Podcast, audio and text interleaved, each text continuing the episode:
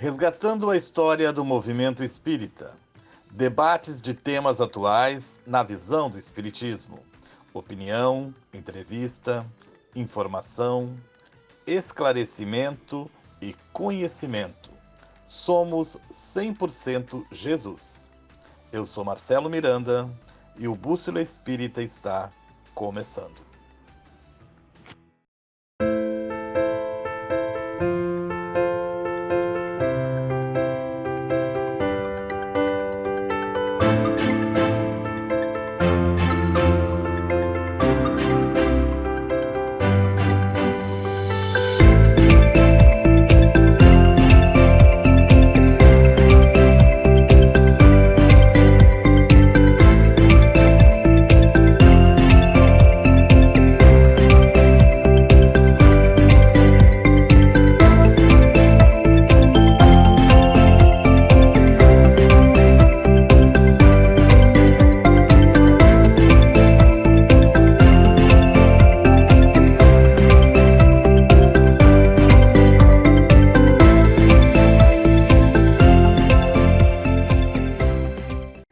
Programa Bússola Espírita está começando. E a nossa convidada especial está aqui pertinho, nos Estados Unidos, em Nova York. Tudo bem, Jussara? Seja bem-vindo. Jussara Gold. Isso, Jussara? Exatamente, tudo bem, Marcelo? Olá, olá para todos vocês que estão acompanhando o Bússola Espírita hoje. É uma alegria poder estar aqui junto com todos. A Jussara é presidente do Conselho Espírita Internacional e também presidente da Federação Espírita dos Estados Unidos. E ela ainda é fundadora e presidente do Grupo Espírita de Nova York. É palestrante, é escritora e ainda é tradutora espírita. E tem mais, gente. A Jussara também atua na área assistencial em favor da infância desfavorecida no Brasil tendo o cargo de diretora executiva da Associação Saúde Criança Nova York Brasil. Tem mais ainda. Jussara é também líder do projeto do grupo Mulheres do Brasil em Nova York na área da saúde. Jussara, sobra algum tempinho? não, não muito, viu, Marcelo? Na verdade, a gente sempre dá um jeitinho de fazer sobrar um pouco, mas realmente são, são muitas as atividades, né? Tudo do bem, tudo bom. Então a gente fica feliz de poder estar tá atuando em todas essas frentes, né? E, a nossa proposta aqui no, no, no, portal Bússola Espírita é exatamente levar exemplos de pessoas que estão batalhando pela divulgação, pelo trabalho assistencial uh, da doutrina espírita. Mas vamos começar uh, pela atualidade. Depois a gente vai vendo também o seu encontro com o Espiritismo, Brasil, Estados Unidos. Mas a atualidade, pandemia. Como para você modificou o atendimento e, e os trabalhos e, e a, a causa espírita agora com a pandemia? Então, Marcelo, aqui né, nos Estados Unidos, como em muitas partes do mundo, como vocês estão fazendo no Brasil, nós estamos muito atentos à, à questão de, né, de seguir realmente as recomendações da ciência. Né? Aqui nós temos um, um órgão, né, o nosso Ministério da Saúde aqui também, que que traz essas recomendações. Então, desde o princípio, uh, para essa atuação na frente espírita, nós resolvemos seguir, né, inclusive indicações que o próprio Kardec já colocava quando teve aquela pandemia da cólera na época dele, né, que tem lá na revista Espírita.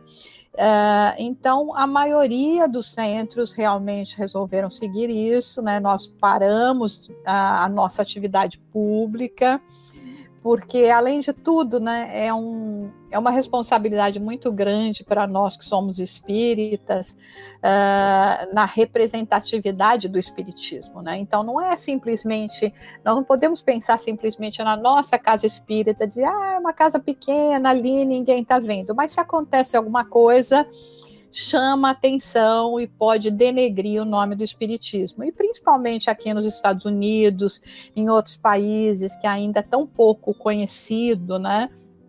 É, tão pouco compreendido o que seria o espiritismo. Nós estamos num, num começo, realmente, num, num, projeto de desbravar tudo isso, né? Então, nós realmente tomamos muito esse cuidado para não ser, assim, uh, classificados como uma seita, como um culto, como algo que tem tal radicalismo que nem segue a ciência.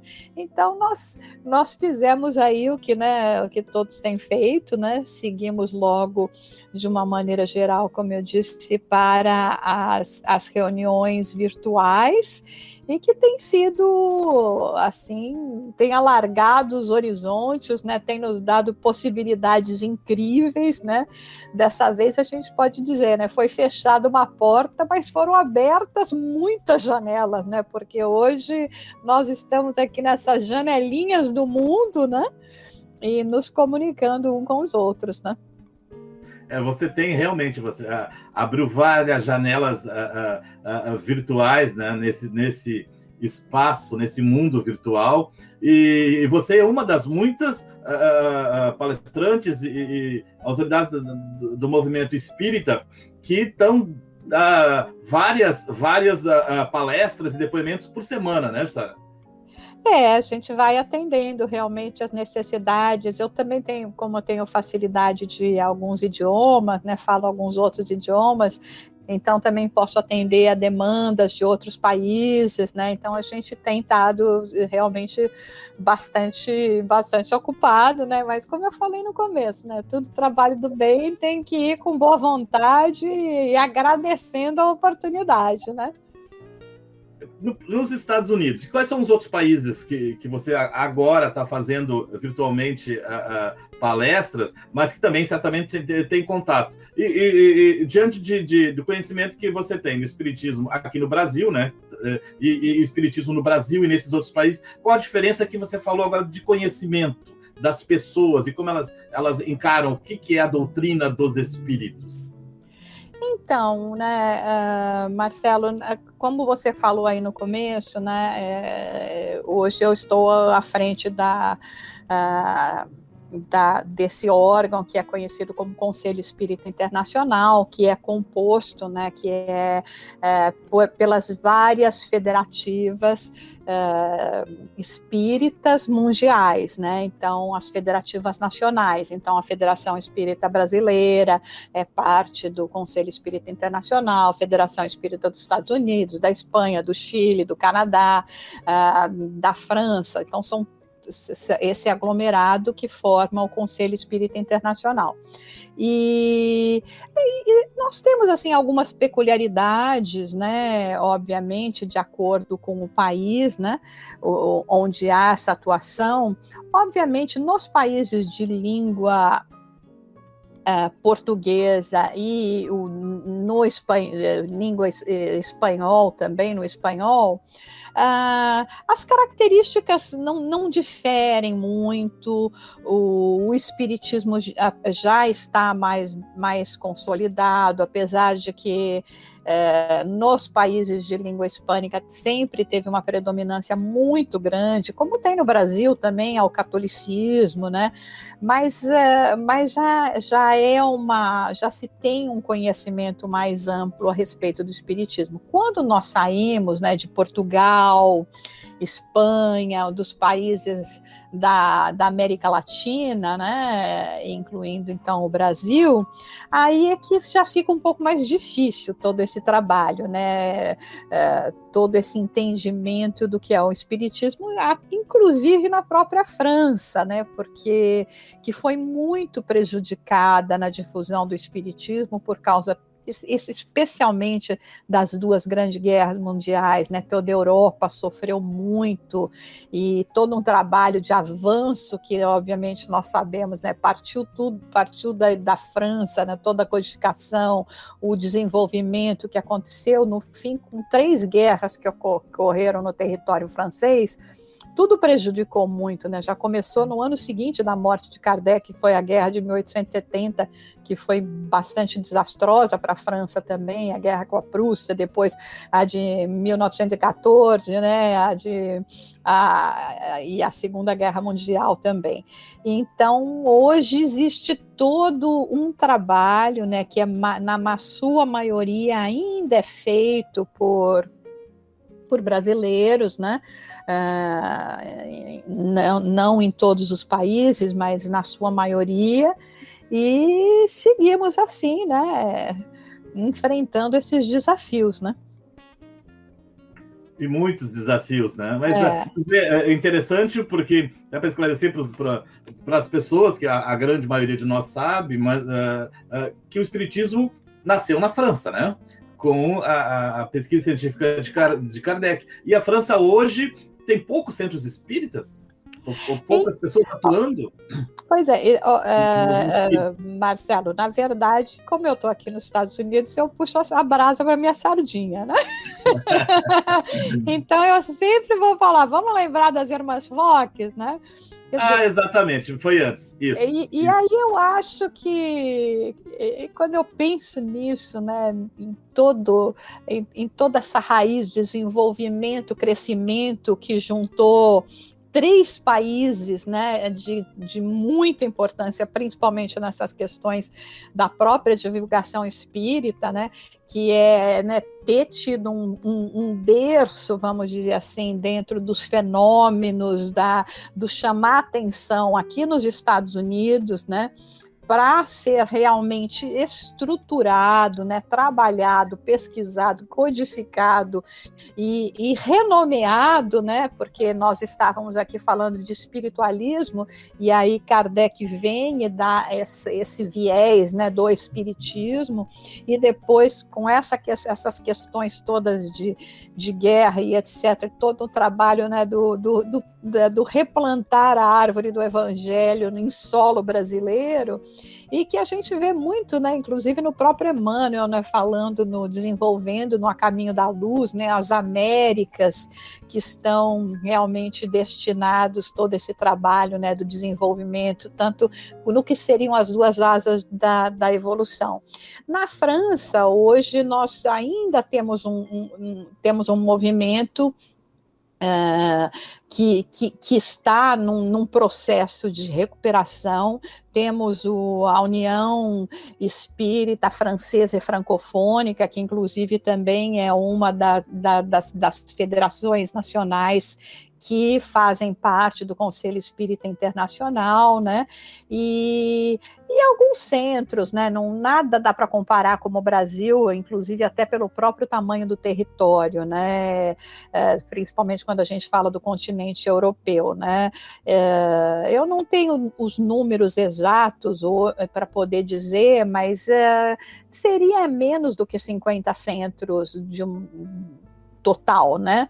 É, mas, Unidos, mas, mas é um movimento, né, Marcelo, só para completar isso aqui, Sim. que é, seria um daqueles países que eu te falei, aonde você tem bastante à frente desse movimento espírita os próprios franceses né? sem dúvida alguma, com a participação dos, dos, de brasileiros também. Tem muitos portugueses que o português, muitos emigram para a França também, mas é um movimento que você também vê uma presença forte.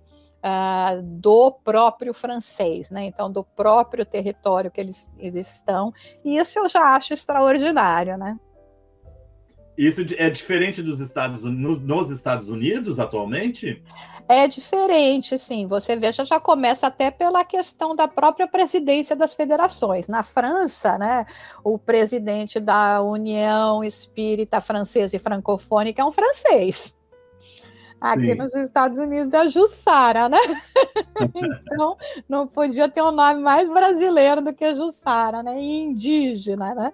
Então, uh, uh, mas uh, aqui nós, obviamente, estamos com um movimento crescente no idioma, porque isso é uma das grandes missões que nós temos na Federação Espírita dos Estados Unidos, é trazer realmente o espiritismo para o para o americano, para o estrangeiro, para o solo dos Estados Unidos, né? Sem, obviamente, deixar de atender os inúmeros imigrantes brasileiros que nós temos aqui, né? E hispânicos também, né?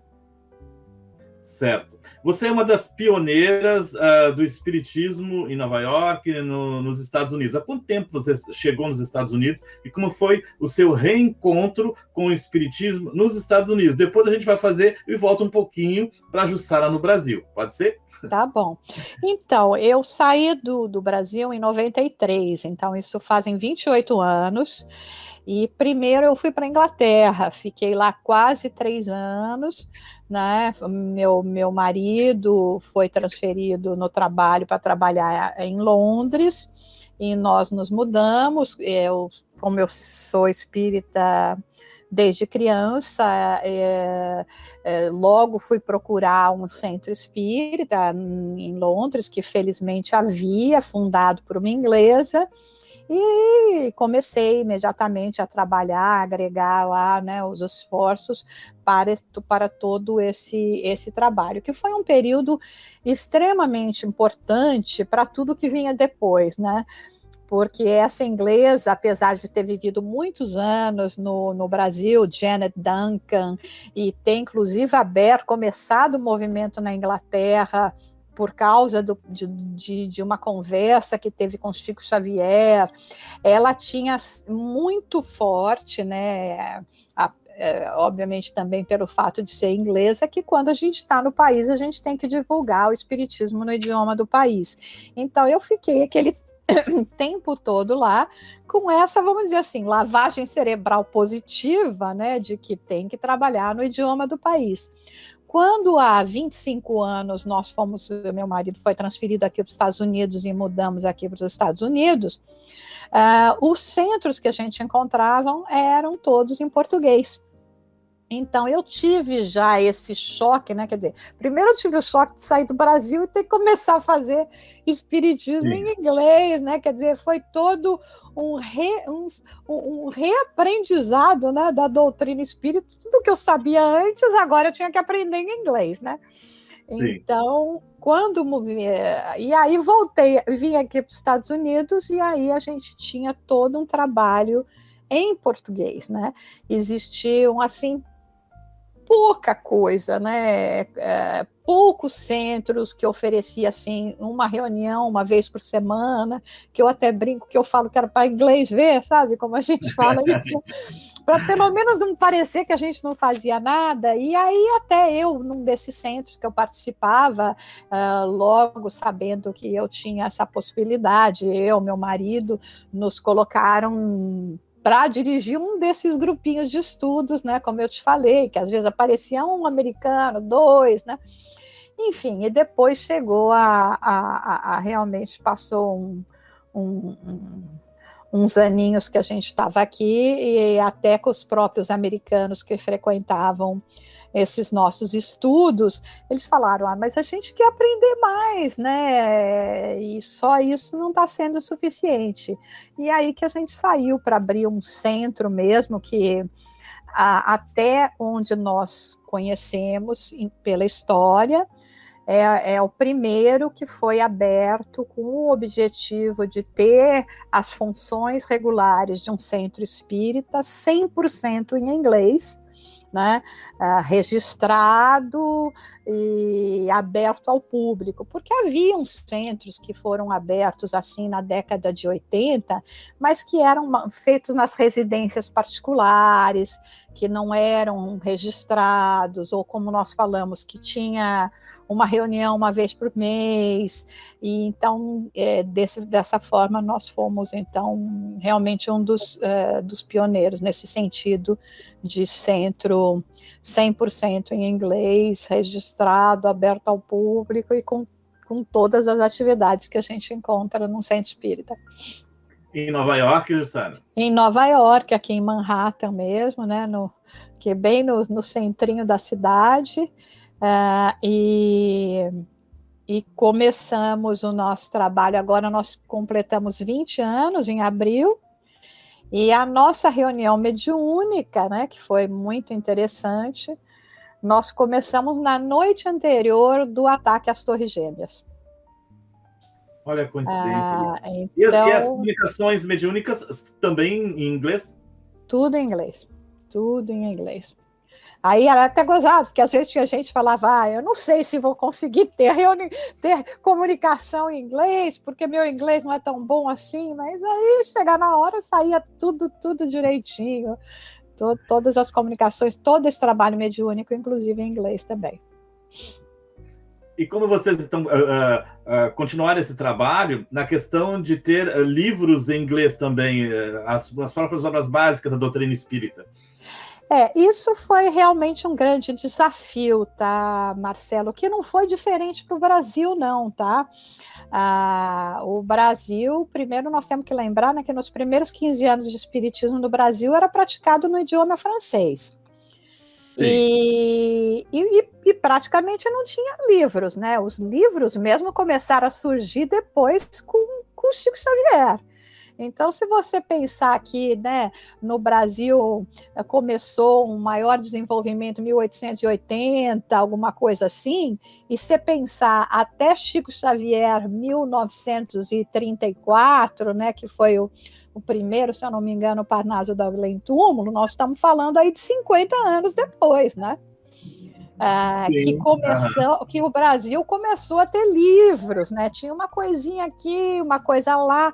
Quer dizer, aí, obviamente, no final, um, ainda no, no, no século no século 19, né, ainda já, já tinham umas traduções aí de vocês, tinham da, da, de Kardec, né, mas era só, né, não, não tinha isso, né, era, era mais, o centro espírita vivia mais na questão do mediunismo ainda do que do, de estudo, né, isso só aconteceu mesmo em larga escala depois. E aqui dos Estados Unidos, então, nós tivemos um, nós estamos tendo uma história similar, né? Porque quando nós começamos já na Inglaterra, uh, não tinha livro, né?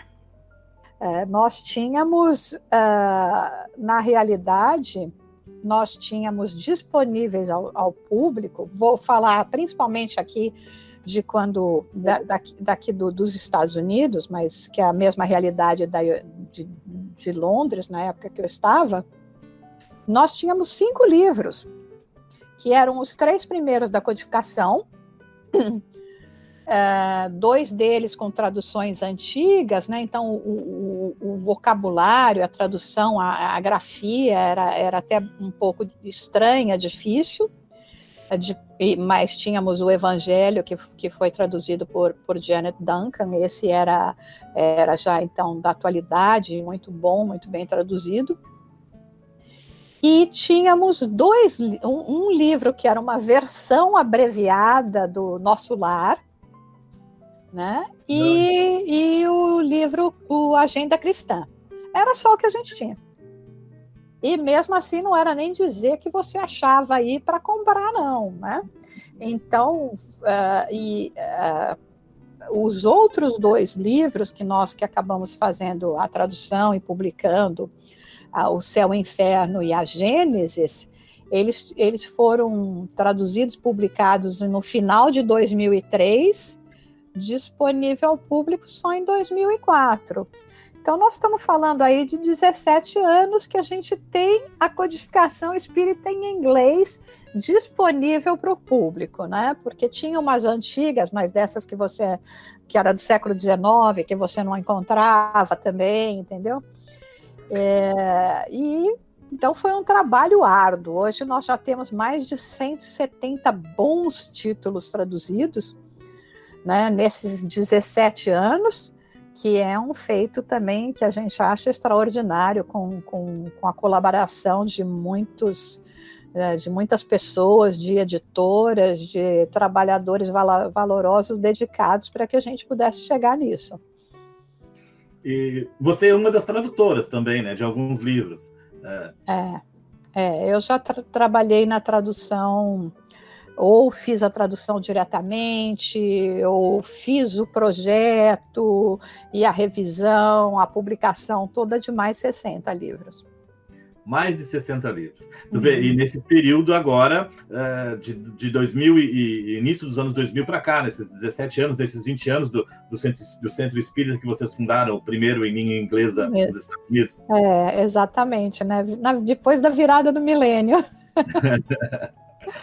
é, praticamente foi quando tudo liberou, né? E a Jussara, o encontro da Jussara aqui no Brasil com o Espiritismo? Olha, uh, eu, eu, eu, eu, eu sou uma, meio diferente, sabe? Porque já desde de bem pequena, né, que eu sempre tive uma veia religiosa muito grande. Né? É, é, dos, desde os seis anos de idade que eu me lembro, porque foi quando eu comecei a frequentar a escola de, de evangelização para poder fazer a primeira comunhão, que eu já tinha questionamentos, porque eu, eu, lembro de eu fazendo isso, lembro de ter estudava em colégio de freira, dava um pouco de trabalho para as freiras, né? Mas, no fim, como eu sempre era muito piedosa, estava lá sempre na missa, aquela coisa toda, e aprendia muito fácil todas as rezas, é, aquilo passava. E quando eu estava com 10 para 11 anos, foi que a minha mãe me levou, foi, foi para o centro espírita e me levou junto. E aí eu adorei, né, Marcelo? Cheguei lá, me senti em casa, né?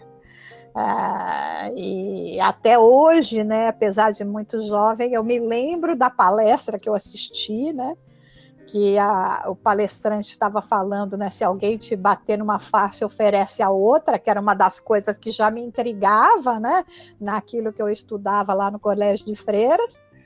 E aí eu fiquei maravilhada e nunca mais saí do, né, da, do espiritismo. Tinha, assim, também alguns fenômenos que eu experimentava, assim, jovem, né, muito pequena também, mas nada que nunca foi, que foi, assim, muito intuitiva, né, sempre eh, eu falava, ah, vai acontecer isso, o negócio virava e acontecia, ah, fulano vai telefonar, e o telefone tocava, mas para mim era é, muito, eu não, não conseguia uh, entender como as outras pessoas não tinham isso, né? Para mim aquilo era comum. Se você falasse, ah, mas como é que você faz isso? Eu perguntava para você, como é que você não faz?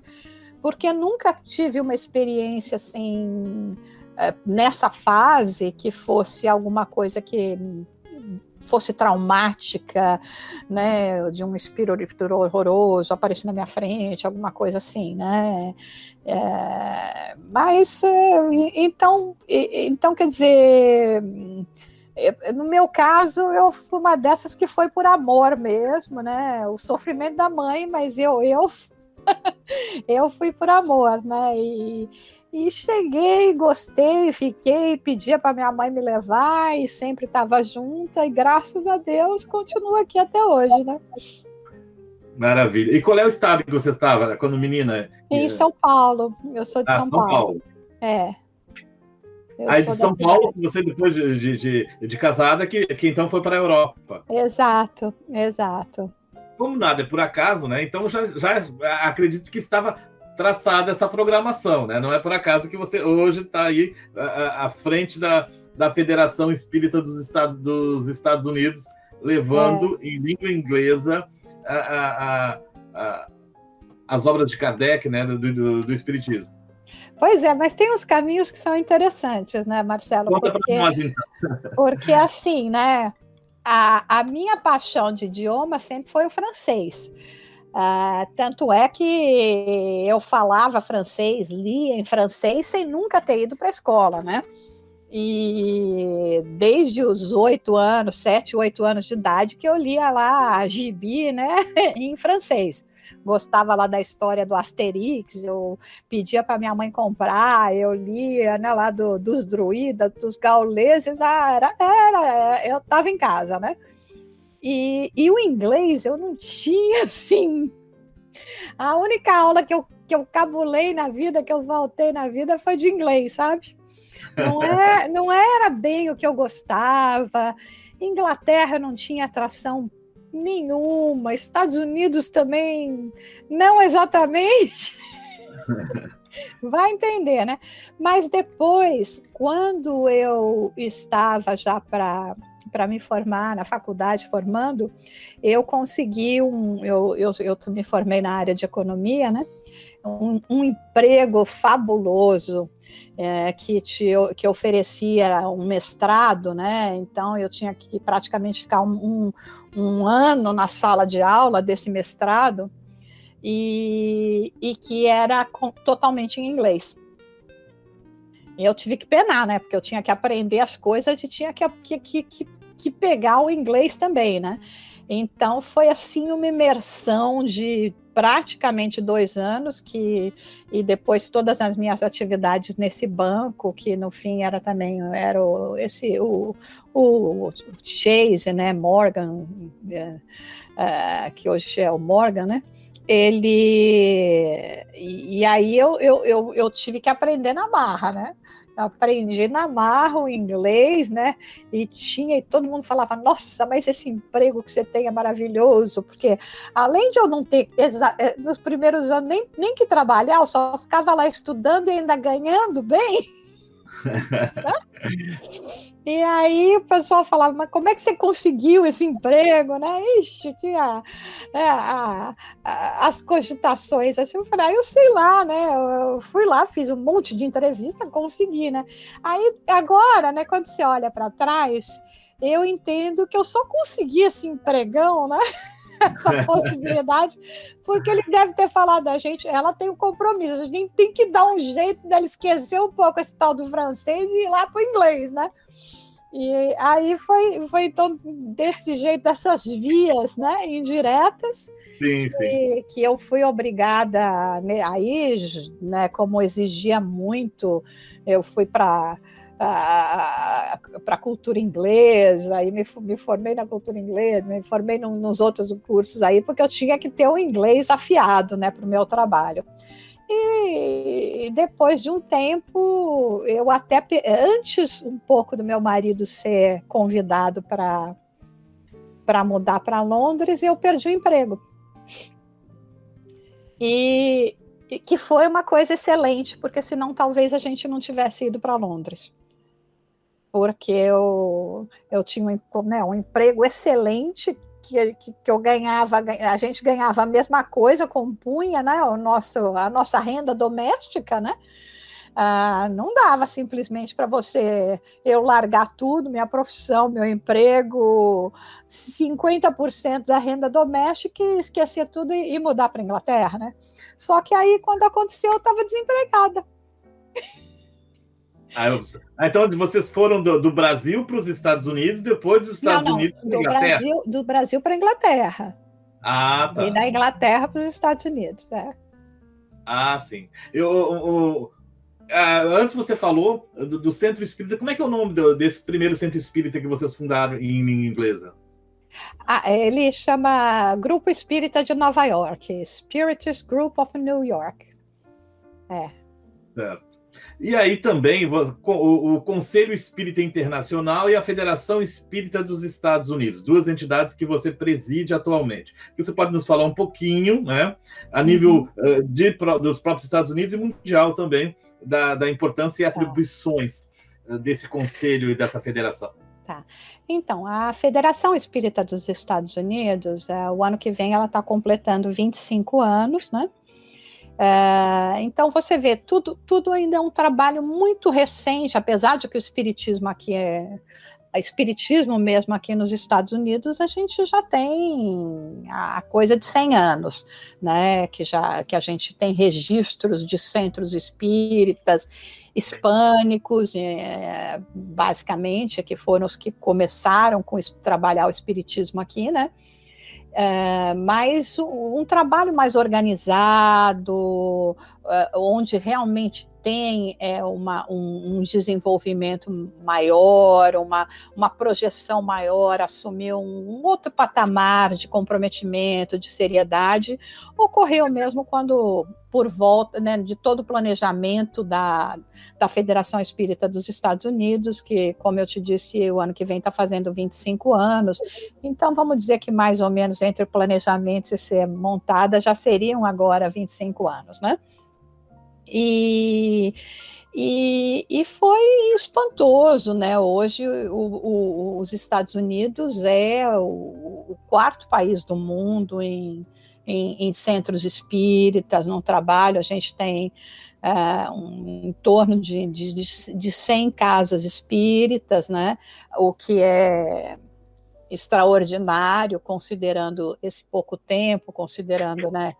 Todos os desafios que nós falamos, da questão de nem ter livro, né? Livro nós temos há 17 anos que começou esse movimento todo dos livros, e um trabalho bem consolidado, e a, como nós falamos, é, o, o, a nossa preocupação maior, eu particularmente já estou na federação, em diversos casos, com, com cargos, comecei primeiro na, na no Conselho Fiscal, uh, depois entrei na, na diretoria, depois fiquei como vice-presidente, aí agora há seis anos que eu sou, sou a presidente, e até agora no, no próximo, na próxima eleição eu vou uh, uh, passar a ser vice-presidente, porque o nosso o nosso estatuto não permite que você seja presidente por mais de seis anos seguidos, né?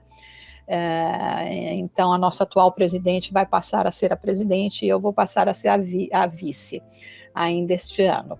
E mais nesse, nesse papel também entre vice e presidência, já estou também há, há 12 anos, né, mais nessa, nessa ocupação. E, e o trabalho da, da federação tem sido realmente poder fazer um trabalho de base, né? Porque aqui nós temos que fazer o trabalho de base, né? É, no auxílio à, abertura dos centros, aos materiais que podem ser utilizados, né? No, no idioma, então fazer, porque não é só traduzir livro, né? Material para, os estudos, né, como um ESD, essas, esses materiais que nós temos que fazer. Algumas coisas do Brasil, ob, obviamente, nós podemos utilizar, outras coisas não necessariamente por causa das realidades sociais que são, que são diferentes, né? Uh, tem que ser adaptada. E então fazendo muito esse trabalho de base para deixar a, uma federação com consolidado, um movimento consolidado, os livros, como nós falamos, que são traduzidos, que, né, que são os, os, livros importantes né, dentro da, das nossas possibilidades de fazer da, da doutrina espírita, né, principalmente a obra de Kardec, a obra dos clássicos, né, Leon Denis, Delane também. Enfim, então esse é o trabalho da, da Federação Espírita dos Estados Unidos. É, há 15 anos a gente tem um, realiza um congresso que nós chamamos de simpósio, né? É, que é feito 100% no idioma inglês, né? E, e temos visto assim o, o avanço acontecer, né? Dentro da, da, da, velocidade possível. E dentro do Conselho Espírita Internacional, ele foi fundado o ano que vem está celebrando 30 anos, ou seja, nesse ano também seriam 30 anos que já estava sendo trabalhado, estudado, elaborado para que oficialmente fosse marcado no ano que vem esse a, a formação que ocorreu justamente Uh, com o encontro de, de, vários países, até no caso dos Estados Unidos, na época eram nove países, que acharam importante ter uma, uma federação internacional, né? a federação das federações. É, conforme a própria Federação Brasileira que vocês têm aí do, com o Conselho Federativo Nacional, né, que reúne todas as federativas estaduais e, enfim. Então, seria uma, um, uma ideia, sim, mas a nível internacional. E, obviamente, uma das pessoas que esteve à frente foi o grande é, pessoa que desenvolveu e, e, e trabalhou e consolidou todo este né, Conselho Espírita Internacional é o Nestor Mazotti, né, que foi presidente da FEB, Uh, o primeiro uh, secretário-geral foi, foi Rafael Molina da Espanha, e depois é que foi Nestor Mazotti. E, mas ficou muitos anos nesse, nesse trabalho de consolidação e de trazer, quer dizer, começou com essas nove entidades, hoje nós somos 22 entidades, uh, apesar de existir espiritismo em mais países, mas na, na maioria deles eles não têm ainda uma federação formada, né, uma federação nacional. Então, a gente é, normalmente tem como membro as federativas nacionais, né? Por isso que ainda não temos é, mais países. Como você falou antes, mais ou menos já 100 casas espíritas nos Estados Unidos. É. E, e, dessas 100 casas, a, a, a, maioria, ou algumas, ou todas, em língua inglesa, ou só a, a primeira que você uh, também foi uma das fundadoras? Não, na verdade, nós temos dentro dessas, dessas casas, né, nós temos, assim, uma, varia, uma variedade, inclusive nem todas são ah, membros da Federação Espírita, né, na, da membros mesmo, nós temos umas 55, porque nós temos as outras que são, ou algumas que não têm interesse, uh, ou algumas que a gente ainda quer ver como é que vai estar o trabalho, ou outras que são, que apesar de se chamarem né, de, de, de, entidades espíritas, mas que não estão legalmente registradas, então aí elas não podem fazer parte. Né? Então nós temos uma variedade nessas outras 40 e pouco, uma, varia, uma, é, uma variedade de, de situações né, de por que, que elas não estariam ainda ah, afiliadas, né? E Ai, desculpa, eu esqueci agora a pergunta. É, é isso que você está contando, exatamente, ah, dessas tá. 100 casas, você, ah, todas eram de ah, língua inglesa? Não, do não, inglês, da, da, língua inglesa, é. Ah, não, não. Ah, são poucas ainda, bem poucas, que trabalham como nós, exclusivamente no inglês. Né? O que nós temos já, e aí o que fez a diferença, tanto na, na formação do nosso centro espírita, quanto todo esse trabalho que nós nos envolvemos para trazer os livros, os materiais em inglês, foi que agora as casas espíritas que não trabalham exclusivamente no inglês, elas trabalham e oferecem ah, é, estudos, oferecem atividades de, do centro espírita é, na língua inglesa, mas também na língua portuguesa, algumas até em três idiomas, porque em termos de espiritismo, os Estados Unidos é trilingue, né? Porque, como eu te disse, quem começou a praticar espiritismo aqui nos Estados Unidos foram os hispânicos. E tiveram, assim, vamos dizer, o, a, é, é, é, essa, essa essa, essa colocação, né, pelo menos por 50 anos, né, foi a, a, o, o, dominante aqui nos Estados Unidos. Foi mais na década de 80, meados de 80, que os brasileiros começaram a chegar. E, e, e, aí os hispânicos já estavam começando a entrar na segunda, terceira geração, criados aqui nos Estados Unidos, que aí também já tinham um pouco mais de resistência, de ficar seguindo, né? ou alguma coisa que não era já, né, que é que é uma língua que você fala em casa, mas que você, em todo o resto você não fala, né? Então, então teve todo teve toda essa, essa essa mudança também e que é o que tá, vai ocorrer também com o próprio português, né? Que hoje continua também, né, vamos dizer assim, na, dominando o cenário nos Estados Unidos, mas como eu digo, né, se a gente estiver fazendo o trabalho certinho, daqui uns 20 anos vai chegar também esse período dos 50 aí que nós falamos, um pouquinho mais, né? E, e que nós vamos ver cada vez mais a presença de americanos e, e, e, essa mudança, né? 20, 30 anos, esperamos, né? Então o público, até na, na casa que você trabalha, que fundou, é mais um público uh, brasileiro, eh, tanto público uh, assistente como os próprios trabalhadores e médios, ou também tem, já tem brasileiros e também pessoas uh, no, é. norte-americanas? É, no nosso, né, Marcelo, porque a gente teve essa característica, né, de realmente começar e focar no inglês, Uh, nós temos assim o, o, uma metade metade. Tá? A gente tem então uh, os trabalhadores frequentadores, uma metade brasileira e uma metade que eu chamo até de estrangeira. Por quê? Porque aqui em Nova York, né, até como alguns estados do Brasil, a, a gente atrai muita, essa cidade atrai muitas nacionalidades. Então, é uma colcha de retalho. Então, a gente tem russo, búlgaro, argentino, por, porto-riquenho, que é americano, mas que também tem uma base hispânica.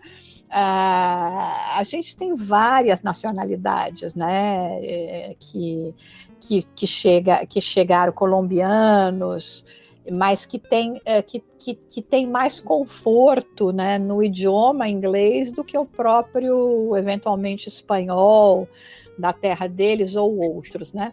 Então, eu diria que a gente tem, no caso do nosso centro espírita, a gente tem uma metade, metade, o que é extraordinário, né? Sim. E, Há tão pouco tempo, né? É, e no, nos outros centros, a, a, a, maioria, realmente, a predominância ainda é de, de brasileiro. Mas é que eu te falei, né, Marcelo, nós estamos fazendo a base, né? Sim. Então, no momento, quem pode fazer essa base com um pouco mais de conhecimento, com, com, essa, com essa dedicação, porque às vezes fala sério, né?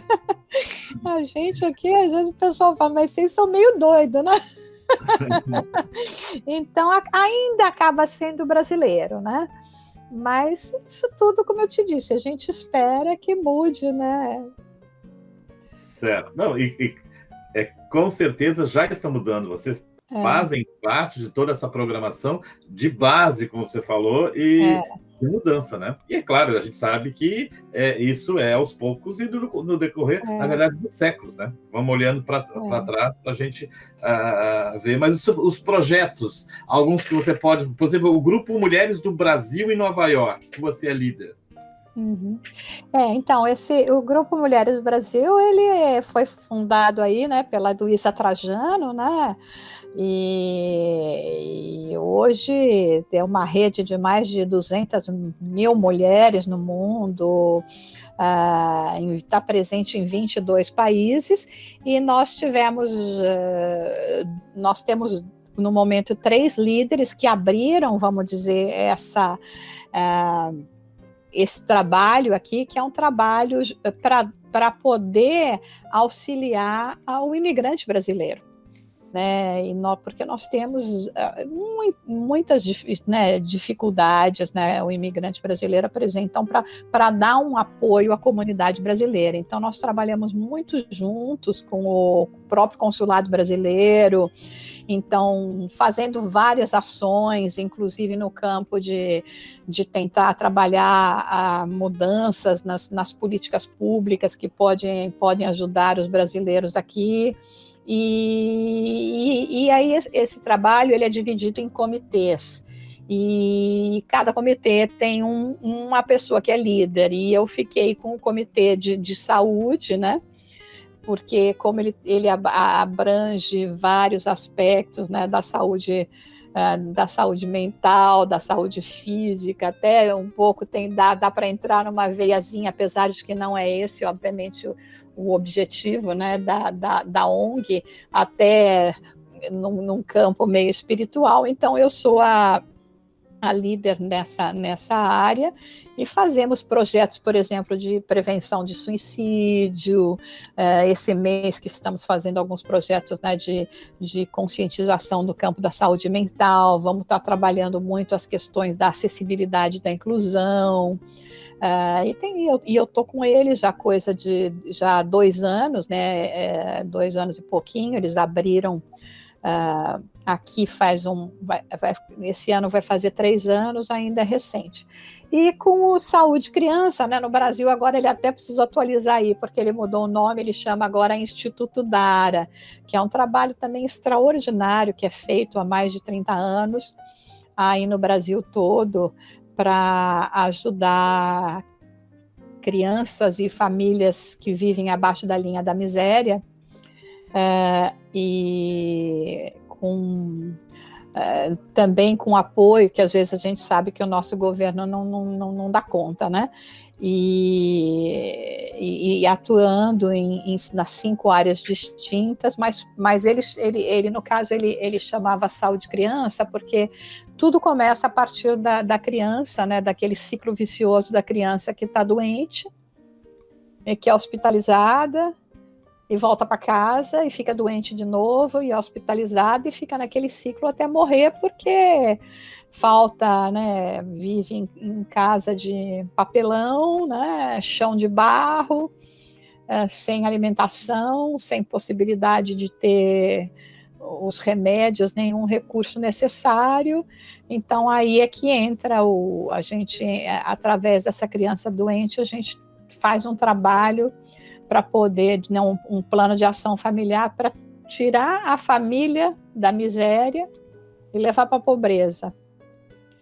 É, porque, então, com cursos profissionalizantes, ajudando toda nessa questão de, de melhoramento da, da vida das, crianças e das famílias, né? E esse é um trabalho também que eu tenho muita paixão. E, e aqui, aqui nos Estados Unidos, o meu trabalho é mais administrativo, porque a maior parte dos recursos que são doados vem dos Estados Unidos. Porque eu não sei se você sabe, mas os Estados Unidos é responsável por 75% dos recursos uh, que são doados para o mundo inteiro. Então, a gente pode dizer que, na realidade, o país mais caridoso do mundo é os Estados Unidos, né?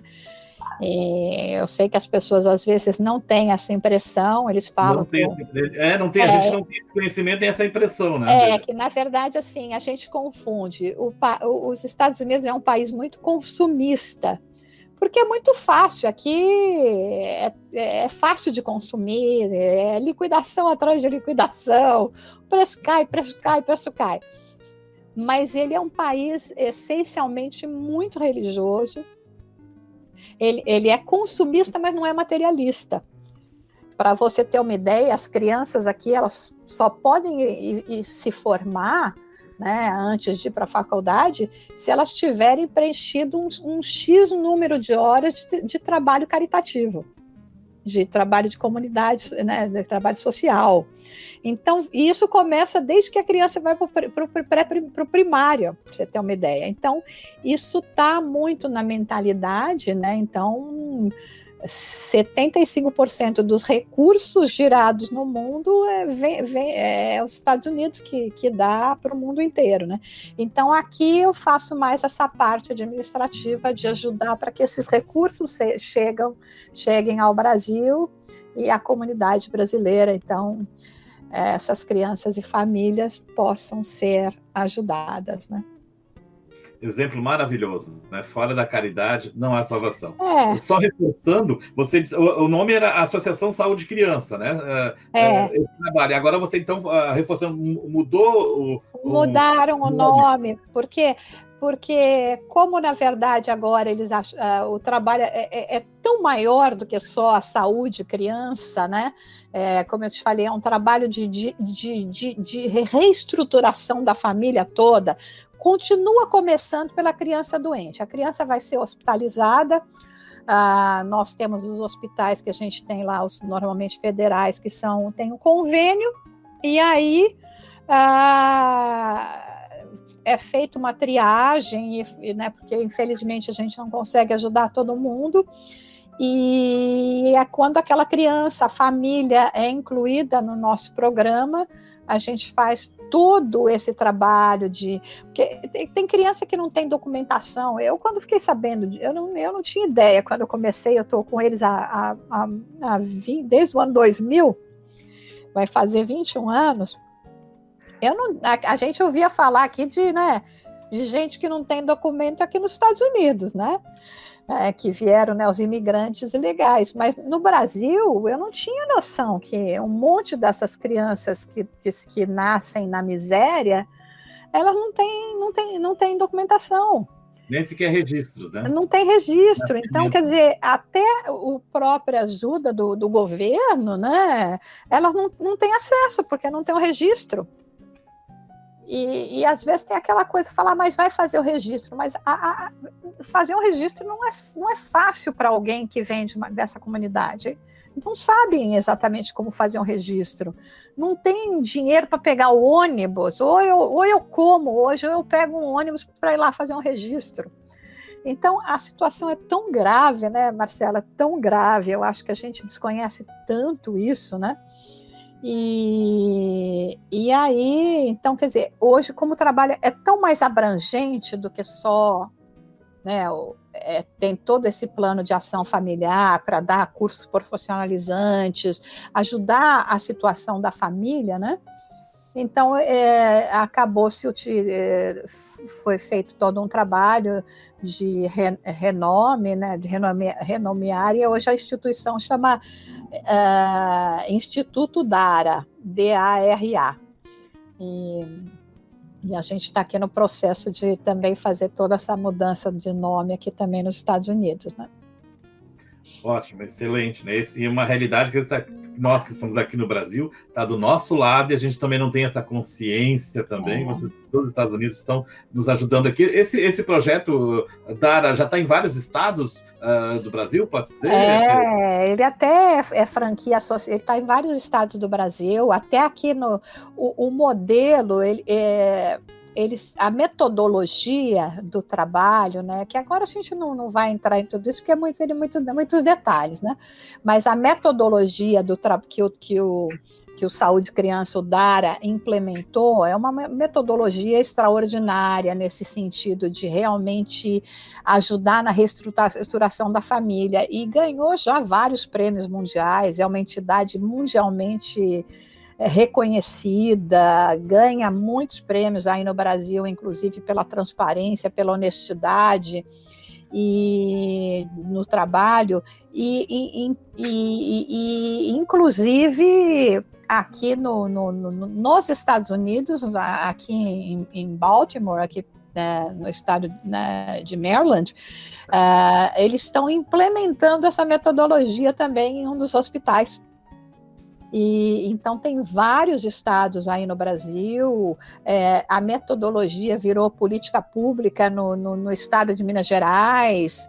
É, realmente é, é, um trabalho um trabalho extraordinário. Tem muito brasileiro que fala: ah, a gente não pode ter confiança no trabalho, pra, nos trabalhos para ajudar, mas tem várias organizações no Brasil que, que fazem um trabalho extremamente de desprendimento, e extraordinário e, e, absolutamente transparentes, que na verdade a gente, que nem o pessoal fala, ah, você vai pegar e botar o dinheiro no bolso. Não, olha, eu vou dizer para vocês, na maioria das vezes a gente tira o dinheiro do bolso para dar. E essa é uma instituição de, dessa, uh, desse porte que tem sido durante é, né, tá com 30 anos, como eu falei, durante os 21 anos que eu tenho sido testemunha de perto, é uma coisa é, é, é fantástica, esse o Instituto Dara, que foi fundado por uma, por uma médica, né, que se chama doutora Vera, Vera Cordeiro.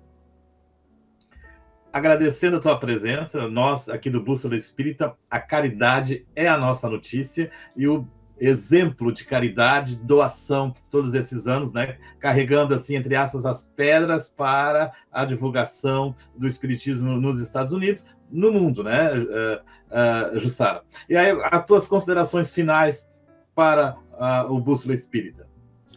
Ah, Marcelo, é uma alegria sempre a gente poder ter essa oportunidade, né, de vir aqui dividir um pouquinho, né, com vocês, contar um pouco da nossa história. Eu sei que, é, que, que normalmente é interessante, eu pelo menos fico sempre muito curiosa, quero sempre conhecer mais como é que, como é, que é todo esse movimento, especialmente fora do Brasil, com, entender, né, um pouquinho da, dessas raízes, do trabalho que está sendo realizado, e sempre lembrando, né, que na verdade verdade, nós estamos todos aqui pelo mesmo ideal.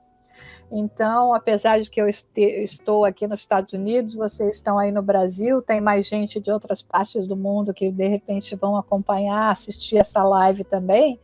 Nós fazemos parte, né, somos raízes pequenas espalhadas aí por essa terra trabalhando justamente para compor essa árvore da vida, né, que é que é o espiritismo, né, essa árvore do evangelho.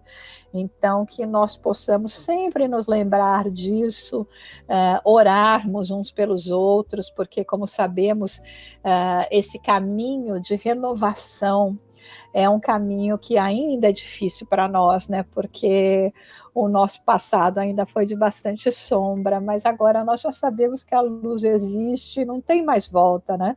Mas precisamos sim do apoio um dos outros. Então agradeço a caridade de vocês de quando lembrarem da gente aqui mandar um pensamento também para que a gente tenha força de realizar essa caminhada e sairmos daqui vitoriosos, porque o vencedor é Jesus. Jesus. Somos 100% Jesus. Obrigado pela presença, Sara. Obrigada.